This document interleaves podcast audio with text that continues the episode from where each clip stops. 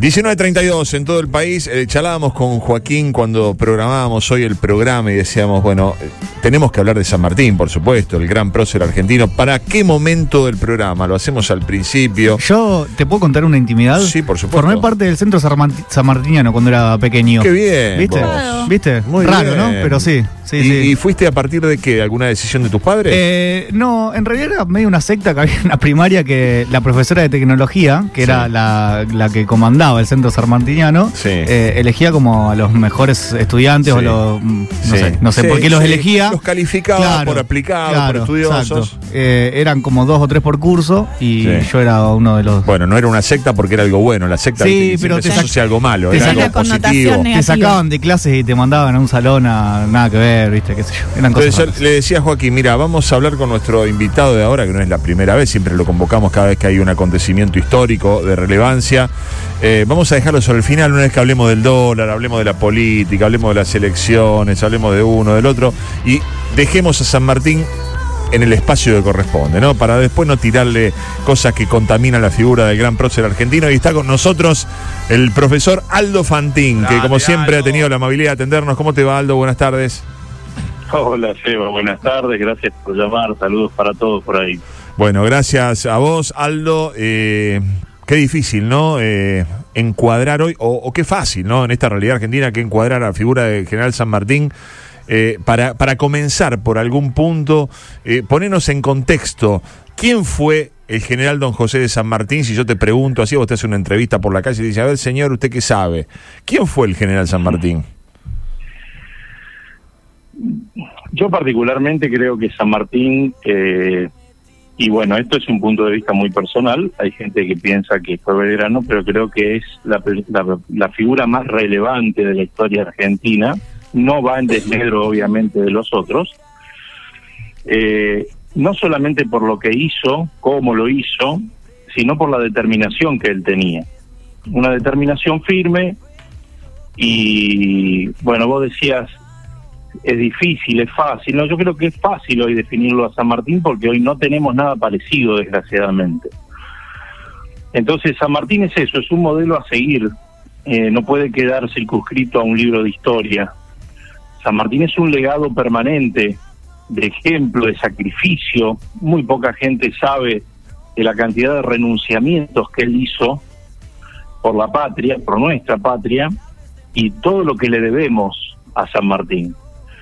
Generalmente San Martín queda circunscripto por determinadas razones a un acto escolar, a un izamiento de bandera y no mucho más que eso. Desgraciadamente hoy los chicos en las escuelas, eh, muchos de ellos no, no saben lo que es la marcha de San Lorenzo, no saben lo que significa, eh, siendo el único lugar donde San Martín realmente combatió en territorio, en el actual territorio argentino, ¿no? Pero bueno, la significación es muy grande. Te vuelvo a repetir, para mí pasa más que nada por el ejemplo, por la tenacidad, por la voluntad, por la decisión y un poco por el legado que él nos deja de cómo él sacrificó su vida entera eh, después que regresó de España eh, al servicio de la patria.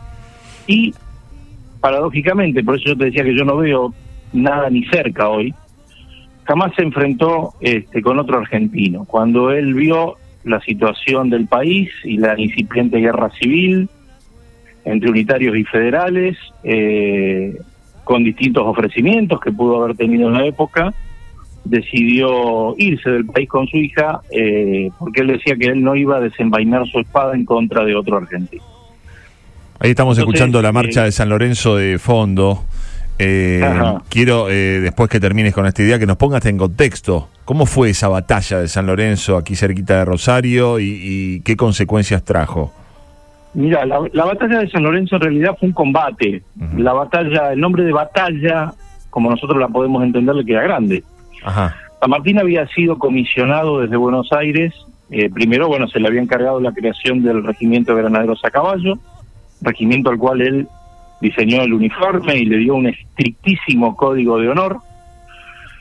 Y fue enviado a San Lorenzo a seguir el derrotero de los buques españoles que venían de Montevideo a robar y saquear.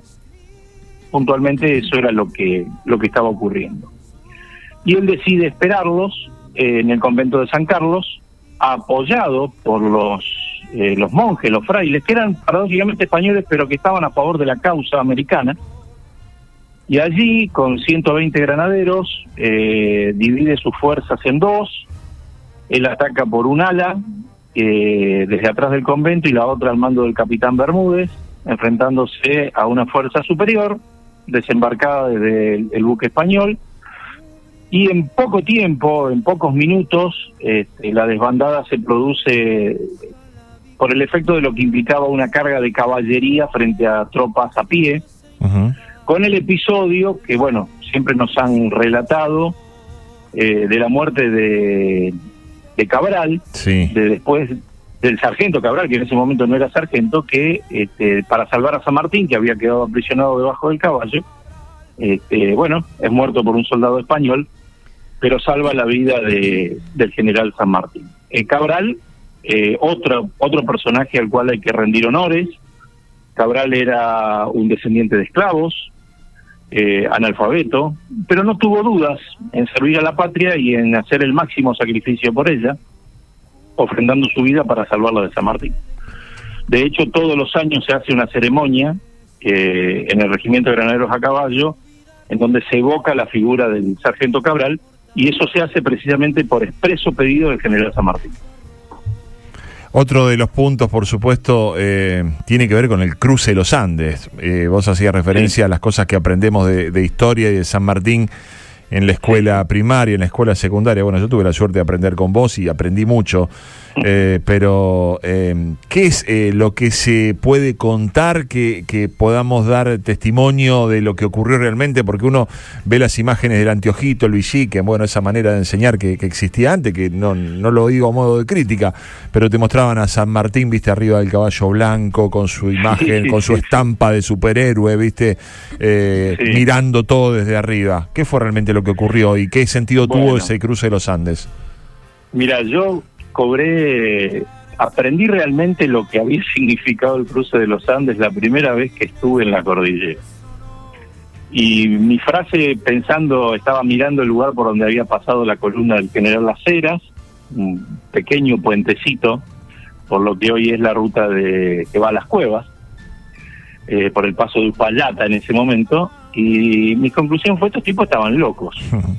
porque realmente haberlo hecho en 1817 en estas condiciones, para que conoce la, cordillera, alguno dirá, bueno, pero cruzaron en verano, sí, bueno, pero en la cordillera en pleno verano arriba tenés 10 grados bajo cero muchas veces. Claro. Entonces, y no existían los medios de hoy. Entonces ahí es donde empieza a cobrar este, realmente más dimensión lo que hizo, ¿no? O sea, no hay en la historia del mundo un hecho como el cruce de la cordillera de los Andes, donde dos columnas principales más tres columnas auxiliares a manera de distracción cruzaran sincronizadamente una de las cordilleras más altas del planeta y liberaran un país, con un ejército de más de 5.000 hombres. No existe, alguna vez alguien me dijo, y bueno, pero Aníbal cruzó los Alpes, pero Aníbal cruzó los Alpes a 2.000 metros de altura y pasó con elefantes, con lo cual la dificultad obviamente no es ni comparable. Eh, la proeza de San Martín en el cruce de los Andes nunca fue igualada. De hecho, se sigue estudiando eh, como un hecho realmente muy destacado de la historia militar del mundo en las academias militares del mundo. Como también se sigue utilizando muchas veces a manera ceremonial la marcha de San Lorenzo para el ejército alemán o para el ejército inglés al cual le cedimos oportunamente por pedido de ellos este, la marcha. Eh, y bueno, son muchas cosas que uno puede decir, ¿no? Pero realmente la tarea de San Martín, él cruzó por el paso de los patos, las eras por el paso de Uspallata. Llega antes San Martín, por eso en la batalla de, de Chacabuco no va a estar las eras, y eso va a ser providencial para el ejército de los Andes, porque después de, la victoria de Chacabuco viene el, desastre de Cancha Rayada, donde el ejército español hizo algo que era considerado cobardía en esa época, que era atacar de noche, no se peleaba de noche en esa época habitualmente. Atacaron de noche al ejército este, acampado en Cancha Rayada y el descalabro iba a ser tan grande, San Martín había vuelto a Mendoza en ese momento, que providencialmente llegó la columna del general Las Heras y salvó al ejército de una derrota completa. Lo que permitió, un mes después, menos, te diría yo, 15 días después, la victoria del río Maipo, al cual nosotros llamamos Maipú, que fue la liberación definitiva de Chile. Por eso hay que entenderlo en el contexto, ¿no? 1817, sin ropa térmica, sin GPS. Acá hay que destacar un personaje, si vos me permitís. Sí, claro. Que fue un oficial del ejército de los Andes, que tenía una prodigiosa memoria, que era Álvarez Condarco. Y San Martín, antes de, antes de encarar el cruce, lo manda por el paso de los patos a llevar la declaración de independencia a Chile. Algunos dirán, pero estaba loco, lo iban a fusilar. San Martín suponía que no, que no lo iban a fusilar y que lo iban a expulsar. Y supuso bien, porque eh, Álvarez Condarco eh, hace todo un relevamiento del cruce del paso de los patos y a la vuelta lo echan y lo obligan a volver por el paso de Uspallata, con lo cual hace todo un relevamiento del paso de Uspallata que les entrega a San Martín para que termine de diseñar su, su cruce de los Andes. Por eso Sí. Sí, perdón, perdón, que te interrumpa. No, no, termina, termina, termina. No, dale, dale, dale. Te quería preguntar, porque eh, dijiste injustamente recordado por algunas cosas y falta esto y la mitología que obviamente construye unas cosas y otras. Esta es una pregunta que a mí me gusta hacer mucho. ¿Hay algo que sea completamente falso y forme parte del, del, acervo? Porque esto no pasó nunca. Es bueno, porque hay muchas cosas modificadas. Vamos a decir, bueno, esto está un poquito más acá, no durmió cuatro horas, durmió dos, no durmió dos, durmió cuatro. Eh, para formar los grandes mitos nacionales, eh, siempre se exageró y se exageró un poquito todo. ¿Hay algo que sea completamente falso, Aldo? Mira, es difícil decirlo porque en la historia argentina este, se aplica ese esa máxima que es cada maestrito con su librito, ¿no? o sea, incluso se han apoderado de San Martín políticamente, cosa que creo que no corresponde bajo ningún punto de vista. Eh, yo creo que cosas falsas tiene que haber habido, ¿sí? Algunos dicen que no era masón, sí, fue masón. Claro. A ver, San Martín formaba parte de logias masónicas, pero era un común denominador de la época eso, porque esas logias masónicas tanto en, Inglaterra como las que se formaron acá después, lo que querían era la independencia de España. Nada tenía que ver en contra de la religión católica, porque de hecho San Martín era un confeso católico. ¿Sí? Tampoco creamos que eran eh, personas ideales de bronce, eran seres humanos de carne y hueso que obviamente tenían sus deslices. amorosos, como vos lo quieras decir, pero ¿cómo decir de eso el padre de la patria? Porque es la verdad. Belgrano, San Martín, Güemes, el que vos me cites, el propio Roca tenía varios hijos extramatrimoniales. Entonces, lo que últimamente se está haciendo es un poco aclarar algunas cosas, ¿no? Porque se dice, no, porque San Martín eran todos virtudes. Lo del caballo blanco que decía Seba, para mí es racismo hacia el caballo, porque no cruzó a caballo. Vamos a empezar por ahí. ¿Cómo que no cruzó a caballo? Vamos a empezar por ahí. O sea, los caballos en la cordillera se espantan por el miedo. Entonces, los caballos, la mayor parte del trayecto, salvo algún pedazo que pudiera ser más llano, tienen que ser llevados a mano. Y las tropas iban a lomo de mula, lo mismo que los cañones que iban desarmados, porque la mula trepa mejor, no se resbala y no tiene miedo en la montaña. Aún hoy, las tropas de montaña en el mundo usan mulas para algunas cosas. Entonces, la mayor parte del trayecto se cruzó a lomo de mula. Lo que pasa es que es más romántico ponerlo a San Martín arriba un caballo blanco. Claro, qué grande. Y parte del trayecto San Martín lo hizo en camilla, porque vomitaba sangre por una úlcera de estómago. Entonces, y claro, no, ¿cómo le vamos a, lo vamos a poner a San Martín vomitando sangre arriba de una mula? No es elegante, pero no es la realidad. O sea, eh, lo del caballo blanco eh, y San Martín mirando pasar las tropas. San Martín iba al frente. Es más, había mandado una serie de oficiales al fondo de la, de la columna, que era inmensa, con la clara orden de fusilar a aquel que se arrepintiera y se volviera. Toma, pero claro. Entonces, a ver, San Martín, o con San Martín, que no había medias tintas. Sí, Y comía lo mismo que comía la tropa, eh, alguno dirá, ¿qué comían? Bueno, carne, un pedazo de carne reseca que era el, el charqui, hervida, porque tenían que tener algo caliente en el estómago, eh, y tomaban aguardiente o vino, porque obviamente el frío a la noche era muy duro, y, él hacía la misma vida que hacía la tropa. Entonces, eso del caballo blanco, todos lo aprendimos en algún momento. Este, yo siempre lo dije, ¿no? O sea, es, es racismo hacia el caballo, porque primero andás a ver si el caballo era blanco. Segundo, eh, la realidad te marca que había lugares, a ver, eh, había pedazos del camino donde la huella para poder cruzar eran 30 centímetros. Y abajo estaba el barranco. Y el barranco eran 300, 500 metros. Entonces, ahí no se puede cruzar a caballo. Ahí hay que cruzar a lomo de mula. Entonces se llevaron todos los cañones desarmados a lomo de mula y cruzaron la mayor parte de las tropas a lomo de mula y después estaban quienes eran los encargados de llevar de, con las riendas en la mano los caballos. Te vuelvo a repetir, salvo algún lugar muy específico donde sí se podría haber usado el caballo, pero no fue la mayor parte del recorrido. Mira, me voy a subir al auto y voy a agarrar por ruta 11. Y te voy a preguntar entonces, ¿quién fue el granadero Baigorria? El granadero Baigorria es el que lo salva a San Martín eh, cuando lo matan a Cabral. El que mata al español, que mata a Cabral, es el granadero Baigorria. Bien, entonces, bueno, ya nos dijiste, sigo, llegó Capitán Bermúdez.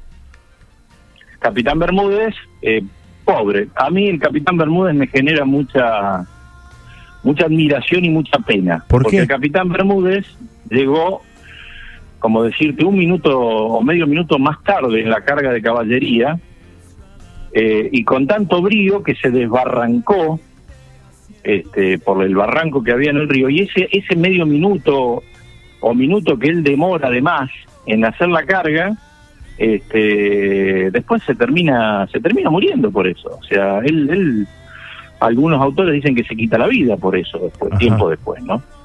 Eh, cuando San Martín en ningún momento le había reprochado nada, pero eh, los, los, los granaderos tenían un, un código de honor tan estricto que ellos mismos eh, llegaban a un nivel de intolerancia con, con ellos este, muy grande. A ver, para que vos entiendas algo.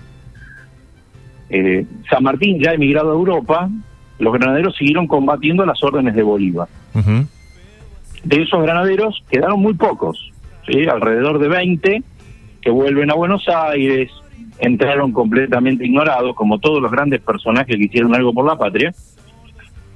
Y cuando son repatriados los, este, los restos de, de San Martín, solamente quedaban siete granaderos con vida.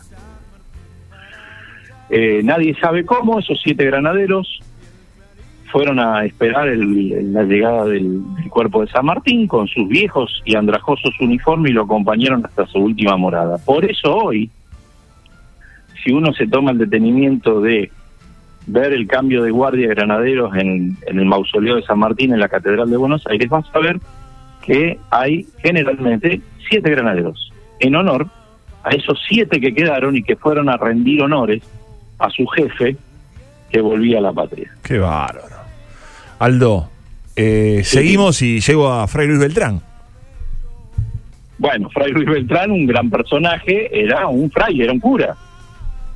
Eh, muy decidido por la causa americana, eh, al cual San Martín le encarga una tareita menor, que fue la fundición de armas eh, para el ejército de los Andes.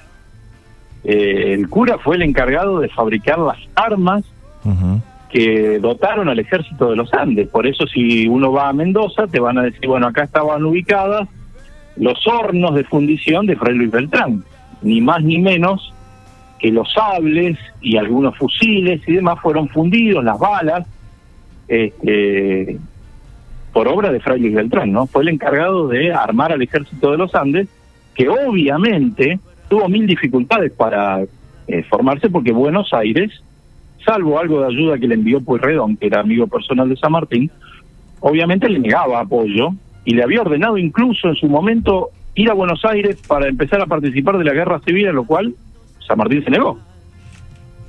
Buenos Aires siempre tuvo ese ombligo este, Buenos Aires centrista, si queremos, ¿no? O sea, nunca vio un país más grande. En cambio, San Martín sí. Entonces, San Martín, cuando le dijeron, general, no nos alcanzan las cosas que tenemos para hacer lo que vamos a hacer, y dije, bueno, dice, aunque sea en pelota como nuestros hermanos los indios, este, seamos libres que lo demás no importa nada. Aldo, eh, sí, sí, sí, por favor, adelante. No, no, la, la determinación es lo que yo más resalto, ¿no? O sea, yo te decía los renunciamientos. Él renuncia a una vida acomodada, renuncia a los honores, renuncia a los cargos políticos, renuncia a su vida familiar. No le dan permiso para ver morir a su esposa. Eh, renuncia a vivir en el país. Todo en pos de, eh, de la Argentina, de la patria. Entonces yo creo que eso es lo más destacable desde el punto de vista humano, como lo más destacable desde el punto de vista militar es el cruce de los Andes, sin ninguna duda. Vos sabés que eh, decíamos hace un ratito cuando comenzábamos el programa, bueno, estamos haciendo hoy, 17 de agosto, el homenaje a don José de San Martín, que injustamente tiene un feriado trasladado por motivos turísticos. Eh, yo no sé si en algún momento nosotros pondremos en valor realmente la figura de San Martín. No conozco Chile, no viajé a Perú, no sé cómo se lo reconoce a San Martín en esos lugares. A lo mejor vos podés decirnos algo. La primera estatua que se hace en honor a San Martín se hace en Chile antes que acá. Obviamente Chile tiene su propia versión de la historia porque ellos ensalzan mucho la figura de O'Higgins, claro. que está absolutamente demostrado que fue un segundo de San Martín. En Perú es, eh, es el padre de la patria en Perú. O sea, hay estatuas de San Martín por todo Perú. De hecho, es el que declara la independencia en Perú en 1821 y el que crea la bandera. Es más, rechaza los cargos políticos. Él se erige como protector del Perú, pero solamente para declarar la independencia. Y una vez que declara la independencia, ¡chau! Se fue. Después se entrevista con Bolívar y como ya no tenía este, medios económicos para seguir, le cede el mando de, eh, los ejércitos libertadores. Entonces, esa, esa, es la grandeza real de San Martín. Nunca se puso él este, primero ni adelante de nadie. Entonces, bueno, ¿cuántos, ¿cuántos tenemos de esos en la historia argentina? Oh, claro. Me parece que no hay tantos. Mm. Y eso es lo más destacable. Aldo. sí, es muy, es muy reconocido en el mundo, incluso, eh, bueno, en Francia, obviamente, en Boulogne-sur-Mer, en Inglaterra también, cuando tuvo su paso por Inglaterra, hay una placa que recuerda su paso por ahí. Y si alguna vez, yo no, no lo he hecho, pero si alguna vez alguien va a, a Francia a visitar la casa donde él muere, en Boulogne-sur-Mer, hay un granadero que custodia la casa y es el encargado de mantenerla. Aldo, eh, la verdad que ha sido un gusto conversar con vos nuevamente. Hemos, eh, siento que hemos, eh, a ver, honrado la imagen y la figura del general Don José de San Martín a través de esta charla. Decíamos con Quintana cuando le contaba que ibas a salir al aire, ¿cuándo empiezan los podcasts y las pastillas de Aldo Fantín hablando de la historia argentina? y estamos en eso, estamos en eso tiene, no, no hay que dilatarlo más eso, porque ese, nos estás privando de un montón de cosas. Yo, por ejemplo, lo de Álvarez Condarco, ¿cuántas veces hemos pasado por eh, Fisherton, Jorge sí. y Álvarez Condarco y no sabés quién es? Por eso hice el juego este un poco de, de las, las localidades en la Ruta 11 para que nos cuentes y para que poder aprender de alguna forma más didáctica un poco de nuestra historia, ¿no? En un momento tan, tan trascendente de, nuestra, de nuestro país. Sí, y, también sería muy bueno, por ejemplo, que, que los, jóvenes, los chicos puedan ir al convento de San Carlos. Eh, la historia, para sentirla hay que estar donde ocurrió. Porque si no queda circunscrita un libro y los jóvenes se aburren con eso. ¿no? Entonces, eh, a San Martín hay que traerlo al presente, pero no como un recuerdo, sino como algo vivo en cuanto al legado, ¿no? O sea, hoy releyendo algunas cosas, eh, decía robar San Martín decía robar es un delito, pero este, arruinar al, país es traicionar a la patria. Digo, vaya, si esto lo leen este, muchos de los actuales dirigentes. Sí, algunos tienen concurso eh, real, los dos delitos contra el país. Robar y traicionar a la patria, los dos. Eh, tal, tal cual, le queda como anillo al dedo, ¿no? Un San Martín que cuando estuvo en Perú anuló la esclavitud, puso escuelas, bibliotecas, igual que en Mendoza. o sea, era un adelantado como lo fue Belgrano también. De hecho, yo te lo había comentado, San Martín tenía una altísima estima por Belgrano, ¿eh? esa frase que él dijo, Belgrano es lo mejor que tenemos en la América del Sur, lo define de cuerpo entero. Y como militar hay que sacarle el sombrero porque realmente enfrentarse a uno de los mayores imperios del planeta en ese momento no era para cualquiera.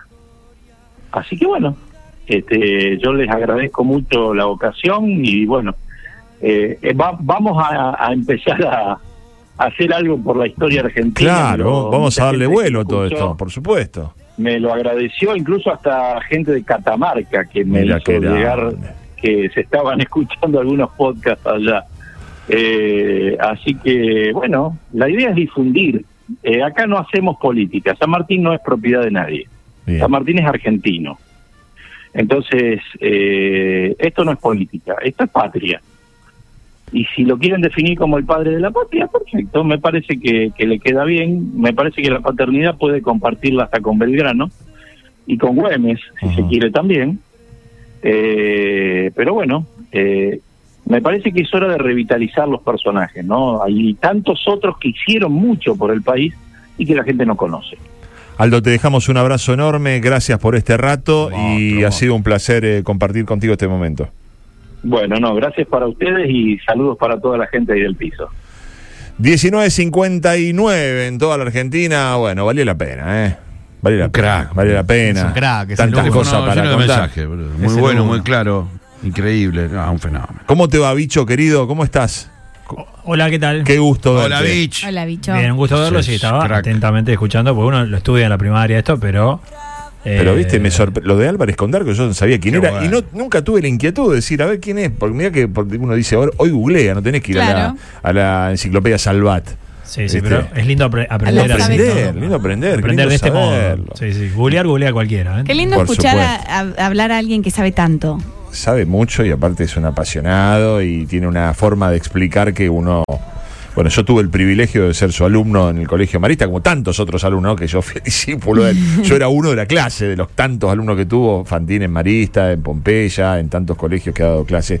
El profesor Aldo Fantín. Tengo el billete de mil nuevo acá con, con la cara de San Martín. Bueno, Ah, guardalo ¿Ah, sí? de recuerdo. Sí. Guardalo, guardalo, Claro, pero aparte, esa, esa es la estampa que tenemos del general, San Martín. Es el valor que le damos, el mil pesos naranja ese que tenemos hoy, lamentablemente. No, pero aparte digo, la del caballo blanco me mató. Está, No, está con el caballo, o sea que ni me acuerdo cómo está. O sea que ni me acuerdo. ¿Cuándo se sube? Me preguntan acá. ¿eh? Ya te está metiendo presión. Pará, Joaquín. flaco, pará. No, mañana, mañana, mañana, mañana. mañana, a primera hora está subido ya. Mañana, que, muy se- bien. que la gente se quede tranquila. Vamos a la tanda y volvemos y cerramos, dale.